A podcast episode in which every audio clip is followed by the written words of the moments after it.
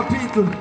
Wir müssen uns alle zusammen dagegen stellen und ich freue mich, dass 35.000 Leute da sind, um ein Zeichen zu setzen gegen Fremdenhass und gegen die neue Rechte, die hier regiert. Herzlich willkommen zum Demoradio, dem Bewegungspodcast der Rosa-Luxemburg-Stiftung. Ich bin Amina Aziz. Und ich bin Florian Brandt. Hi.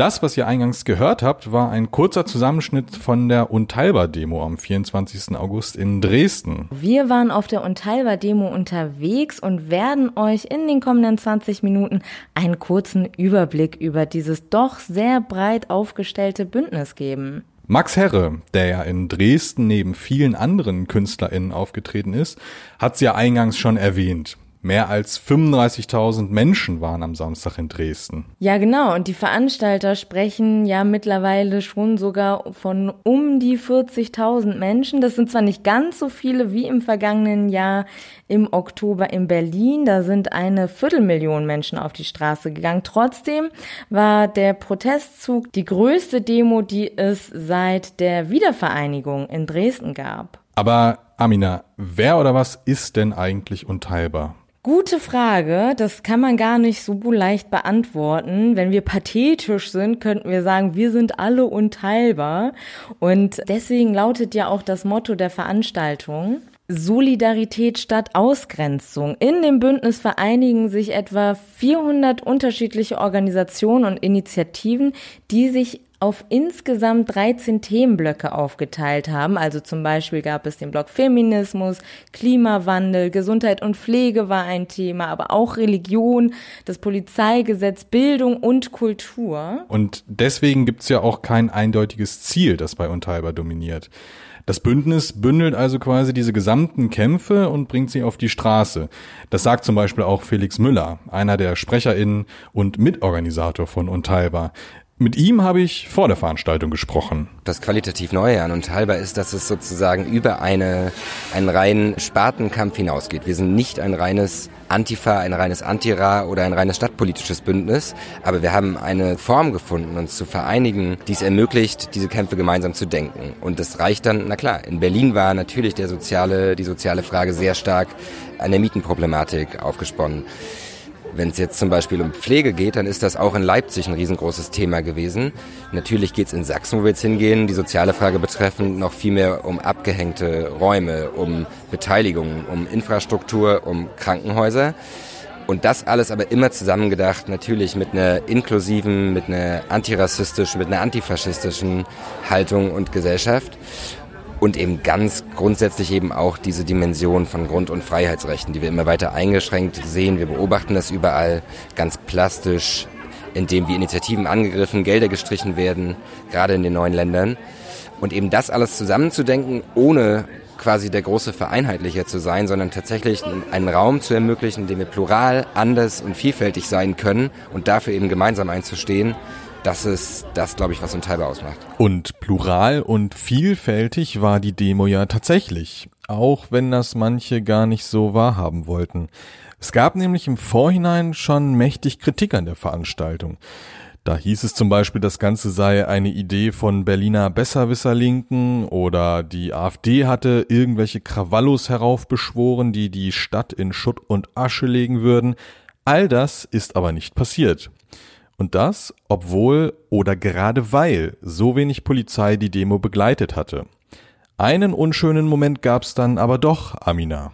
Ja, genau. Ich habe tatsächlich einen etwas weirden Moment erlebt. Da wurde auf der Bühne auf dem Altmarkt gerade von der Verhinderung einer Abschiebung erzählt und ich schaue so durch die Menge und plötzlich steht da Olaf Scholz unweit neben mir. Und das hat mich doch tatsächlich sehr gewundert, denn Olaf Scholz, er ist jetzt Finanzminister, war vorher Bürgermeister in Hamburg und Olaf Scholz ist jetzt nun mal nicht dafür bekannt, dass er keine Abschiebung zugelassen hatte. Im Gegenteil, als es circa Ende 2016 vermehrt zu Sammelabschiebungen gekommen ist, haben einige Bundesländer, die für eine kurze Zeit zumindest ausgesetzt nach Afghanistan, unter anderem Thüringen, Rheinland-Pfalz, Niedersachsen, Bremen und auch Schleswig-Holstein. In Schleswig-Holstein hat sich sogar der Amtskollege von Olaf Scholz, Thorsten Albig, auch von der SPD, damals für einen bundesweiten Abschiebestopp nach Afghanistan eingesetzt. Aber Olaf Scholz hat trotz aller Widerstände weiterhin abgeschoben. Das war so eine Sache. Und dann natürlich haben wir vielleicht ja auch noch die Bilder von G20 im Kopf. Damals hat Olaf Scholz Polizeigewalt ja mehr oder weniger geleugnet. Die Bilder haben eine andere Sprache gesprochen. Das, was die Leute von G20, von den Demonstrationen erzählt haben, haben eine andere Sprache gesprochen. Und gleichzeitig hat Olaf Scholz damals in Hamburg die harte Hand der inneren Sicherheit gefahren. Zum Beispiel hat er den Brechmitteleinsatz eingeführt.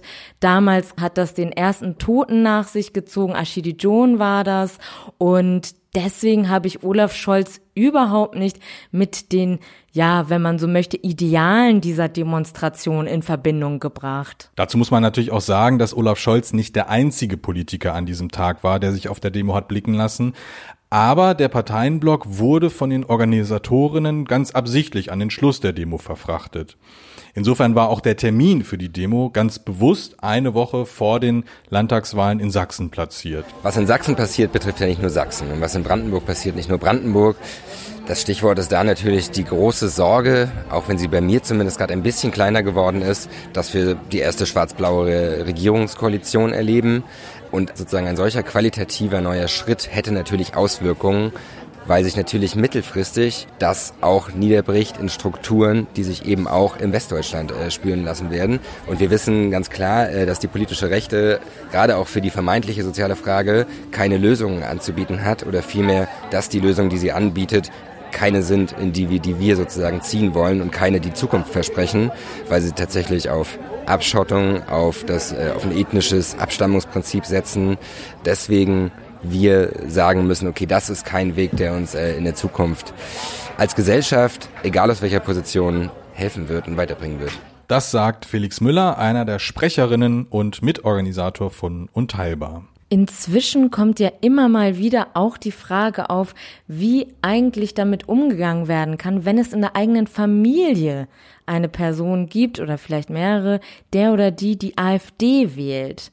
Nina aus Berlin hat darüber mit uns gesprochen. Ich bin persönlich Gewerkschafterin. Ich habe eine kleine Tochter, die hat einen Migrationshintergrund zu 50 Prozent. Ich habe selber eine Mutter, die AfD wählt oder gewählt hat. Es spaltet meine Familie, es spaltet meinen Freundeskreis, es spaltet unsere Gesellschaft.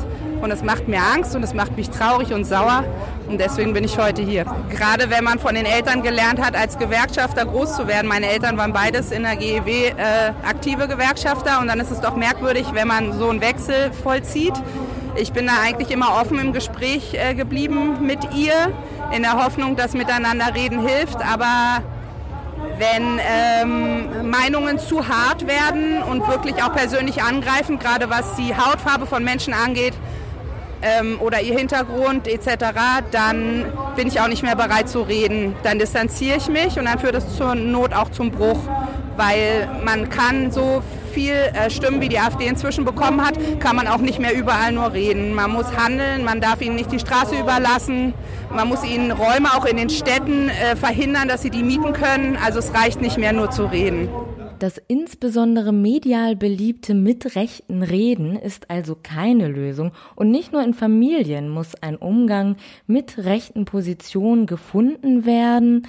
Martin Wunderlich ist Pressesprecher der Landesarbeitsgemeinschaft Queeres Netzwerk Sachsen. Er ist im Erzgebirge geboren und bezeichnet Sachsen als seine Heimat. Seit drei Jahren gibt es die Landesarbeitsgemeinschaft und mindestens genauso lange kämpft Martin für gleiche Rechte und Akzeptanz von queeren Menschen. Das, was ich sowohl persönlich als auch beruflich in den letzten Jahren erlebt habe, dass Ideologien der Ungleichwertigkeit immer mehr um sich greifen, dass Hass, Hetze und Gewalt immer mehr in unsere Gesellschaft und auch in unsere Köpfe einsickern.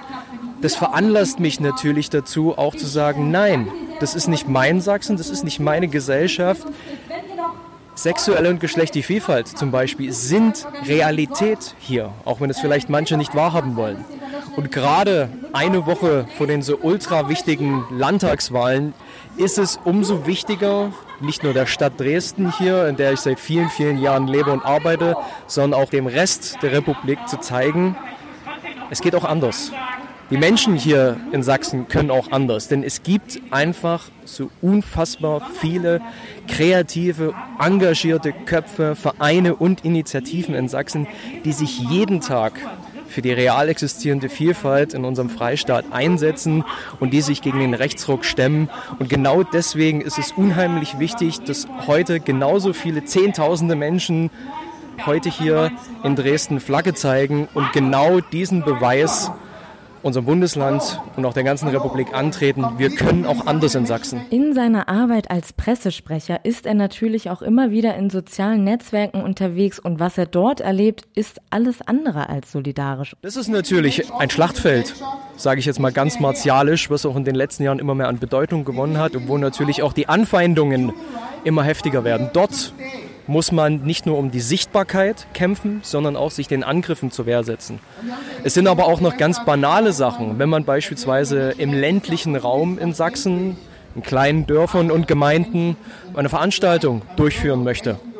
Und dann dort dann eben auch mit Beharrungskräften in der örtlichen Verwaltung zu kämpfen hat, die dann eben entsprechende Förderanträge nicht bescheinigen oder auf der großen Ebene, denn wir sind ja schließlich auch äh, die politische Interessenvertretung von queeren Menschen im Freistaat. Und wir haben natürlich dann auch regelmäßig mit den unterschiedlichen Ministerien zu tun. Und gerade wenn es darum geht zu schauen, okay, wie können wir jetzt bestehende rechtliche Diskriminierung abbauen, denn gibt es einzelne Ressorts, die sind unseren Themen und Ideen wohlwollender gegenüber aufgestellt? Und es gibt welche, die wollen das überhaupt nicht ohne jetzt weiter ins Detail zu gehen, aber ähm, das ist nur ein kleiner Ausschnitt der Kämpfe, die wir hier als sächsischer Dachverband jeden Tag ausfechten. Solche Kämpfe kennt auch Rola Saleh. Als im vergangenen Jahr Rechtsradikale durch Chemnitz zogen, setzte sich die Sozialarbeiterin zur Wehr, allein mit Worten.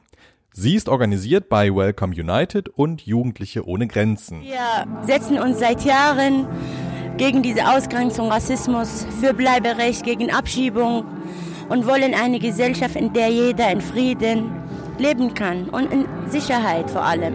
Heute ist ein grandioser Tag. Dresden, 35.000 Menschen, Migranten, die haben uns gesagt, ihr habt uns Mut gemacht. Heute ist unser Tag. Deshalb ist heute ein angstfreier Tag für viele, viele in Dresden. Dass es aber nicht nur in Sachsen Probleme gibt, weiß auch Peggy Piesche. Du, Amina, hast mit Peggy gesprochen. Genau, Peggy Piesche ist Literatur- und Kulturwissenschaftlerin. Sie ist in Thüringen geboren und in der DDR sozialisiert. In ihrer Arbeit setzt sie sich mit den Themen Rassismus, Inklusion und Intersektionalität auseinander. Intersektionalität also die Berücksichtigung unterschiedlicher Diskriminierungsformen. Und in Dresden hat sie eine fulminante Rede gehalten. Ich bin heute hierher gekommen, als schwarze, queere Frau aus dem Osten, in Thüringen geboren, in der DDR sozialisiert, kenne ich die Sorgen, die Wünsche, Sehnsüchte und Ängste der Menschen im Osten. Sie treiben auch mich um. Wir sehen jeden Tag, wie die einfachen Antworten, die uns eine nationalistische, rechte Politik allzu eilfertig serviert, Hass, Gewalt und Rassismus erzeugt und bereits viele Menschen in diesem Land nicht mehr sicher leben können.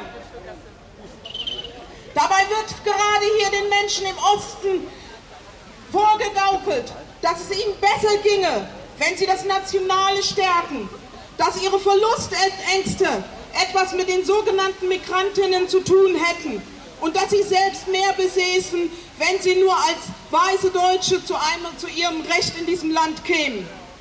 Dabei geht es nicht diesen rechten Parolen um das Nationale, vielmehr um die Definitionshoheit darüber, wer deutsch ist und Anspruch auf soziale Rechte hat. Das schließt alle Deutschen aus, die von ihnen so nicht anerkannt werden. Das ist ein völkisches Gedankengut, das leider nicht nur die AfD bedient, aber ist vor allem sie, die ein perfides Spiel mit den Sehnsüchten der Menschen spielt. Ja, es ist wahr, wir müssen starke Fragen stellen. Das bittere, schamvolle Gefühl und auch das wütende Gefühl, der Verlust der eigenen Arbeit erzeugt, hat auch meine Familie erlebt. Aber dieses Gefühl nach dem Mauerfall ist ein Kapitalismusproblem, kein Problem der sogenannten Migrantinnen und Geflüchteten. Nun wird ja gerade dem Osten gerne vorgeworfen, aufgrund seiner Geschichte besonders intolerant zu sein. Ja, Sachsen-Bashing scheint manchmal echt beliebt zu sein.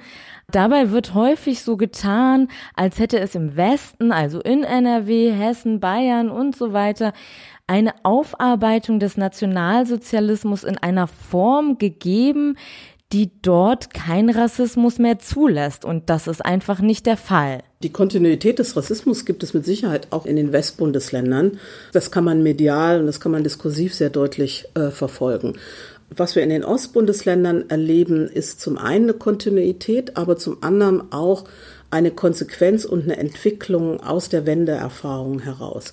Und deswegen machen wir es uns zu einfach, wenn wir entweder Kontinuitäten verleugnen, weil auch das passiert zu häufig, zu sagen, das war alles ganz anders damals. Ne? Und, aber auf der anderen Seite machen wir es uns auch zu einfach, indem wir nur darauf verweisen, dass, äh, was wir auch dann kennen als sehr platitütenhafte Referenzen auf die Ostbevölkerung, naja, die waren das halt schon immer und konnten das nicht so gut leben oder es wurde nie so gezeigt und jetzt zeigt sich das.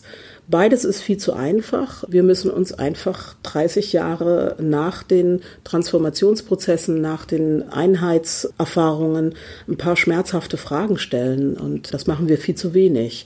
Die lassen sich weder mit dem Blick und dem Zeigefinger nach Osten beantworten oder auch umgehen diese Fragen. Das ist das, was wir gerade probieren.